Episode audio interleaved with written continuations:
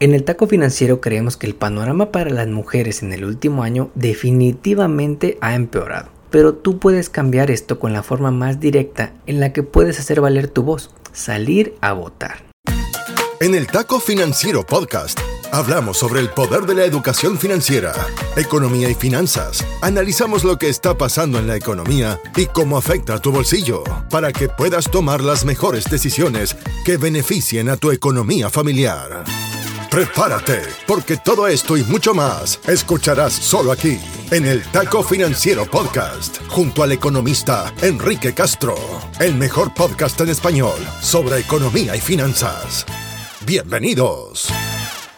Hoy es lunes 3 de julio y el día de mañana se celebra en Estados Unidos el Día de la Independencia. Así que muchos están escuchando este podcast desde la comodidad de sus casas, tal vez salieron de puente, fuera del trabajo. Pero hace unos días también se cumplió un año de que las mujeres en Estados Unidos perdieran independencia sobre su propio cuerpo, luego de que la Suprema Corte en junio del 22 decidiera terminar con el derecho legal al aborto de las mujeres en este país. Y a un año de esta pérdida de libertades por parte de las mujeres, las cosas han ido de mal en peor. Y en este episodio te queremos platicar sobre el estado actual de la libertad reproductiva de las mujeres a un año de que se terminó Roe v. Wade. Pero por si fuera poco, la semana pasada la Suprema Corte de Justicia sacó el cobre otra vez, emitiendo fallos históricos que borran décadas de avances en derechos civiles de las minorías. Primero, el jueves pasado la Suprema Corte dijo que las universidades no pueden usar la raza o etnia como criterio para tener comunidades estudiantiles más diversas. En una decisión 6 a 3 terminaron con lo que se conoce como Affirmative Action, una política que lleva décadas de usarse en las universidades. Pero si eres un legacy student, es decir, si tus padres fueron a Harvard, tienes más probabilidades de entrar a la universidad. ¿Y quién crees que en su mayoría ha sido aceptado a lo largo de la historia en esta y otras universidades de prestigio conocidas como Ivy Leagues? Pues obviamente los blanquitos o los bolillos, ¿quién más? Pero no solo eso, Luego de que la pandemia le perdonó cientos de miles de dólares en préstamos a negocios de políticos de todos los partidos en este país, la Suprema Corte le dijo a los estudiantes de universidades no, tú no, tú sigue pagando tu préstamo quizá hasta por el resto de tu vida, eliminando la política del gobierno de Biden de perdonar los préstamos estudiantiles. El presidente salió a decir que la Suprema Corte malinterpretó la constitución y que está listo para seguir apoyando y empujando el perdón de la deuda estudiantil. Se especula que va a usar otra ley, la Ley de Educación Superior o la Higher Education Act, para poder lograr este objetivo. Ya habíamos platicado en este podcast sobre lo bueno, lo malo y lo feo del perdón de la deuda estudiantil. Te vamos a dejar el link en las notas del episodio para que nos des tu opinión. Ahora sí, vamos con el episodio de la semana. El Taco Financiero Podcast está en Internet en Instagram, Facebook, Twitter y TikTok. Encuéntranos como arroba taco financiero o visita nuestra web tacofinanciero.com. Encuentra más data sobre contenidos, entrevistas y mucho más. Mantente en línea y siempre actualizado. tacofinanciero.com. Una idea del economista Enrique Castro. Hace casi un año en este podcast te platicábamos sobre la decisión de la Suprema Corte de Justicia de Estados Unidos de anular la decisión de 1973 que le dio el derecho a las mujeres a decidir sobre su propio cuerpo. A pesar de que 4 de cada 10 republicanos y 9 de cada 10 demócratas apoyan algún tipo de derecho legal al aborto en este país.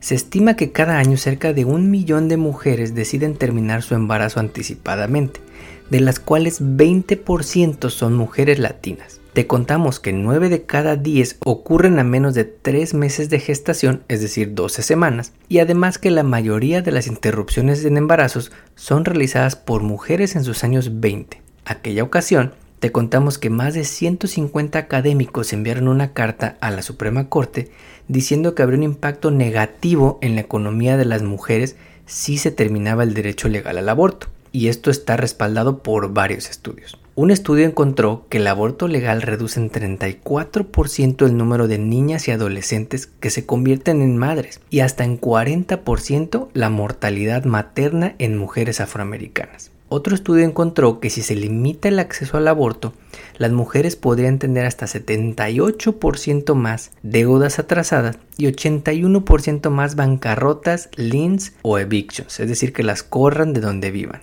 Otros estudios han encontrado que luego de tener un hijo, las mujeres sufren de un efecto negativo en sus finanzas personales, no solo porque sus salarios no crecen igual que el de los hombres, sino porque el costo de las guarderías puede representar hasta 11 mil dólares cada año. Y queremos tomar esta semana corta, porque es puente aquí en Estados Unidos, para reflexionar sobre cómo ha cambiado el acceso al aborto legal en este país a un año de que estos cabrones en la Suprema Corte decidieran terminar con el derecho legal a la interrupción del embarazo. Lo que debes saber de manera general sobre la decisión de que terminara Roe v. Wade es que ahora los estados, para bien o para mal, son los que deciden sobre la legalidad del aborto de manera individual.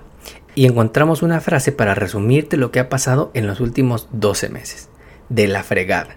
Así que vamos a platicarte sobre un reporte reciente del Instituto Gottmacher que detalla cómo cambió esto en el último año. En primer lugar, en varias regiones del país ha empeorado el acceso al aborto. Si eres una mujer que vive en alguno de los siguientes estados, el gobierno siente que sabe más que tú sobre tu propio cuerpo y tus decisiones reproductivas. Alabama, Arkansas, Idaho, Kentucky, Louisiana, Mississippi, Missouri, North Dakota, Oklahoma, South Dakota, Tennessee, Texas y West Virginia. En nueve de estos estados, inmediatamente después de que revocaron v. Wade, se prohibió el aborto porque tenían lo que se conoce como trigger laws, leyes que entraron en vigor en cuanto la Suprema Corte dijo que tú no sabes cómo manejar tu cuerpo. Otros estados no prohíben el aborto totalmente, pero en la práctica sale lo mismo, porque en lugares como Ohio y Florida hay leyes que están a punto de pasar en las que si te enteras que vas a ser madre o padre después de las seis semanas, mala suerte, ya no puedes interrumpir tu embarazo. El acceso a medicamentos anticonceptivos también ha sido limitado en estados como Arkansas, Florida y Wyoming. De manera muy visual, si tú imaginas conmigo un mapa de Estados Unidos y lo divides entre estados gobernados por demócratas y republicanos, estarás muy cerca de observar los estados donde el acceso al aborto ha empeorado, los republicanos, mientras que los estados demócratas han ampliado y facilitado la interrupción del embarazo, incluso de pacientes que vienen de estos estados en donde está más cabrona la situación. Esto claramente tuvo un impacto en el número de abortos. De acuerdo con un reporte de la organización We Count, publicado el mes pasado, se encontró que en los meses posteriores al fin de Roe v. Wade se registraron 25.640 menos abortos que si no se hubiera terminado el derecho legal al aborto. Y a pesar de que parece poco 25.000, esto se dio gracias a que estados más progresistas han aumentado su acceso al aborto y recibieron a miles de mujeres que tuvieron la fortuna de tener el dinero, el tiempo y la red de apoyo para viajar fuera de su estado para interrumpir su embarazo. Si solamente miramos estados donde el aborto es ilegal, desde que terminó el derecho al aborto a nivel federal con v. Wade, la cifra de interrupciones de embarazos cayó más de 65 mil en estos estados. En segundo lugar, los estados donde ha empeorado la situación han buscado limitar o cambiar a las personas que se encargan de aplicar la ley. Estados como Georgia, Iowa, Mississippi y Texas donde se pasaron leyes que limitan a los juzgados de distrito o district attorneys, quienes son elegidos por el voto y que no siempre quieren limitar el aborto como lo quieren sus gobernadores adoradores de Trump. Otros estados han limitado a los gobiernos locales que financiaban organizaciones que apoyaban el derecho de las mujeres a elegir.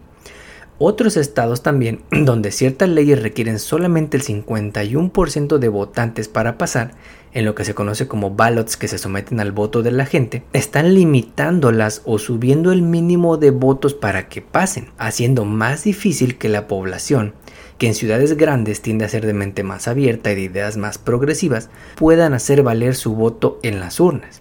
Ante todo esto, pareciera que no hay salida, que está de la fregada la situación y que no hay nada que podamos hacer. Pero en el taco financiero queremos terminar con una nota más optimista. Porque así como hay estados que creen que saben más que tú sobre tu cuerpo, otros tienen leyes conocidas como Shield Laws o leyes escudo, que protegen a los pacientes y personal médico que asiste en interrupciones de embarazos de castigos e investigaciones en estados donde está prohibido. Al día de hoy hay un total de 20 estados más el Distrito de Columbia que tienen Shield Laws, 11 de las cuales las pasaron en este año. Así que la cosa no está tan mal y todavía puede haber esperanza. En el taco financiero creemos que el panorama para las mujeres en el último año definitivamente ha empeorado. Pero tú puedes cambiar esto con la forma más directa en la que puedes hacer valer tu voz, salir a votar. Los estados con mayor población hispana también son los más importantes. Piénsalo por un momento. California, Texas, Florida, Nueva York, Illinois. Pero al mismo tiempo se estima que uno de cada tres personas que pueden votar deciden quedarse viendo Netflix para luego quejarse cuando las leyes que pasaron los que sí fueron a votar nos afectan a todos. Salir a votar no tiene que ser algo aburrido de hueva. Muchos negocios te regalan comida y te regalan cosas y les muestras que votaste. Y además, de repetimos, es la forma más directa en la que puedes hacer valer tu voz. Si no votas, no se vale quejarse después. Como siempre, te agradecemos que compartas este episodio y que nos pongas 5 estrellas en la plataforma de podcast donde nos escuches. Nos ayudas así a llegar a más paisanos. Hasta aquí llegamos por hoy. Nos despedimos hasta la próxima emisión de El Taco Financiero Podcast, junto al economista Enrique Castro.